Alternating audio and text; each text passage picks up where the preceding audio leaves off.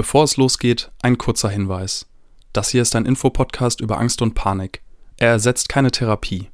Wenn du auf der Suche nach Therapiemöglichkeiten bist, kontaktiere Ärztinnen, Psychotherapeutinnen oder gehe auf podcast.invirto.de.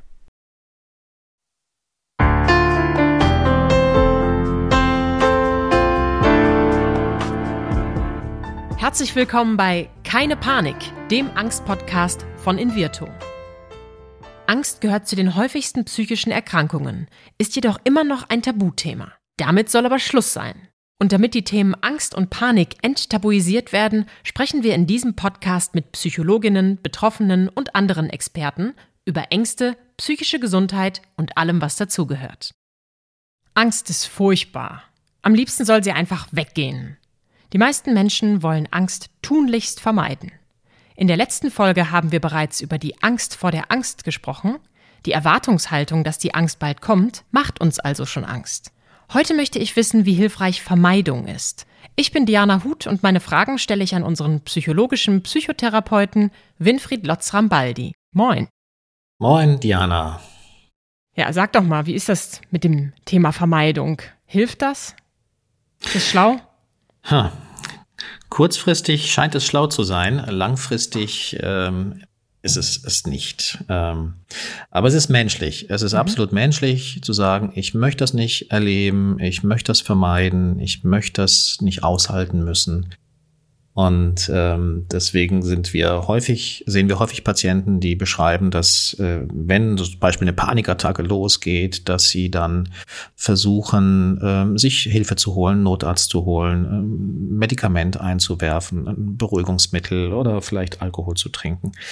Alles ähm, oder aus einer Situation zu flüchten, die vermeintlich äh, zu dieser Panik führt. Also es ist absolut menschlich, da raus zu wollen. Aber was passiert? Ich sag immer so flapsig, schön, dass der Schmerz nachlässt. Ne? Das ist ja was Angenehmes. Ne? Ja. Genau. Ähm, kurzfristig hilft es möglicherweise, aber langfristig hält es das Problem eher aufrecht und trägt dazu bei, dass es chronifiziert, dass es nicht weggeht. Ja, ich selber merke dann auch, wenn ich Situationen vermeide, dann kann ich nicht das erleben, was ich vielleicht eigentlich erleben will.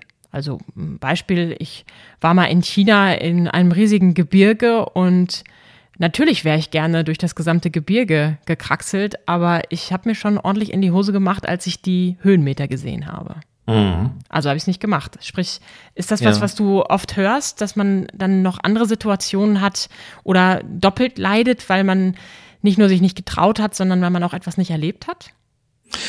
Genau, es ist nicht nur, dass man die Angst nicht los wird, sondern man äh, kriegt auch etwas nicht zusätzlich, was man vielleicht bekommen hätte, nämlich ein schönes Erlebnis. In deinem Fall das Erlebnis dieser Bergtour. Ähm, je kleiner die Angst ist oder das Problem, zum Beispiel bei einer Phobie, desto weniger wichtig ist das. Ne? Wenn wir Angst vor Spinnen haben, dann ist es nicht schlimm, wenn wir die vermeiden. Da geht ja. uns meistens nichts ab. Ne? Das vermissen wir nicht.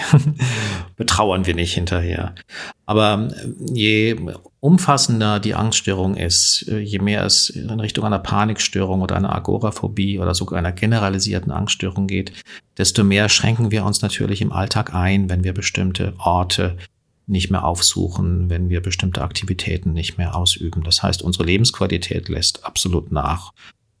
Die gute Nachricht ist, dass das den Leidensdruck erhöht und Menschen tatsächlich am Ende vielleicht dazu bringt, sich behandeln zu lassen. Ich wollte gerade sagen, so gut ist das doch nicht, wenn der Leidensdruck größer wird, oder?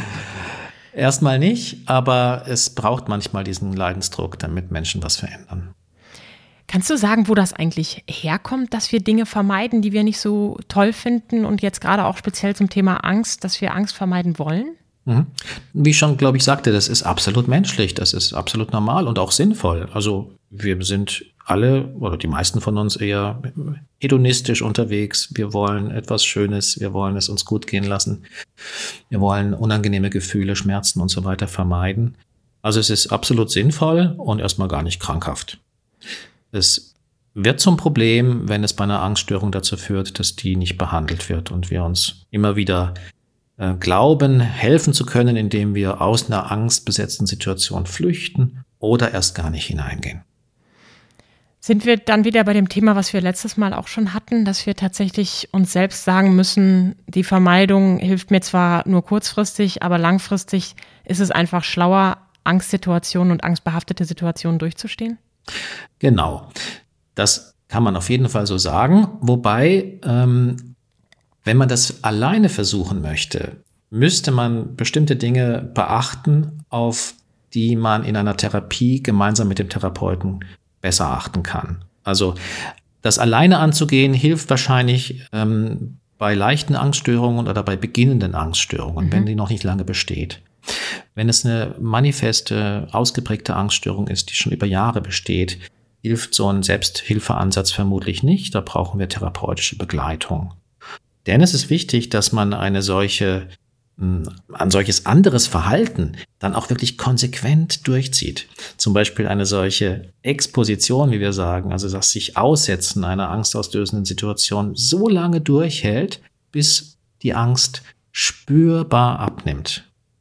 Und das kostet manchmal ganz schön Mut und ähm, das kriegt man nicht alleine oft hin. Das Braucht man Unterstützung. Das finde ich ganz wichtig, dass du das sagst, denn ich stelle mir gerade jemanden vor, der sich jetzt sagt, okay, ich muss da einfach nur durch Zähne zusammenbeißen, let's go. Und wenn die Situation besonders schwer ist, dann kann das doch bestimmt auch nach hinten losgehen, oder? Ähm, ja, also nach hinten, also es kann nicht wirklich was passieren. Ne? Das ist, glaube ich, wichtig voraus, das müssen wir vorausschicken. Es kann nicht, nicht wirklich was Schlimmes passieren, weil ich ja schon mal sagte, Angst ist schrecklich, aber mhm. ungefährlich. Ne? Bringt uns Schlimmste, nicht um. Schlimmste, was passieren kann, ist, ähm, dass wir äh, einen neuen Anlauf machen müssen, äh, dass es quasi vergeblich war. Ähm, wenn wir zu früh aus einer Angst auslösenden Situation hin herausgehen, dann haben wir den gewünschten Effekt nicht erreicht. Der gewünschte Effekt besteht darin zu erleben, dass die Angst mit all ihren Begleiterscheinungen, Schwitzen, Herzrasen, äh, ähm, Anspannung ähm, und den entsprechenden unangenehmen Gefühlen, dass die nachlässt. Das ist das, was wir lernen in einer Expositionstherapie, in einer Behandlung, die von Psychotherapeutinnen und Psychotherapeuten angeboten wird. Wir können also festhalten, dass die Vermeidung zwar kurzfristig hilfreich sein kann, in den allermeisten Fällen aber dazu führt, dass sich die Probleme noch verschlimmern. Wenn ihr also in angstbehafteten Situationen seid, schaut doch mal nach, wie viel euch die Vermeidung geholfen hat und welche langfristigen Konsequenzen sie mitbringt. Vielen Dank, dass du uns heute wieder aufgeklärt hast. Winfried Lotz-Rambaldi. Sehr gerne. Dieser Podcast wird präsentiert von Invirto, der Therapie gegen Angst. Wenn auch du oder jemand aus deinem Umfeld unter Ängsten leidet, dann kann die Invirto-Therapie eine mögliche Hilfe sein. Erfahre unter invirtu.de mehr über die erste vollständig digitale Therapie gegen Angst. Wenn euch die Folge gefallen hat, abonniert unseren Podcast und seid auch das nächste Mal wieder dabei, wenn es heißt Keine Panik, der Angst-Podcast.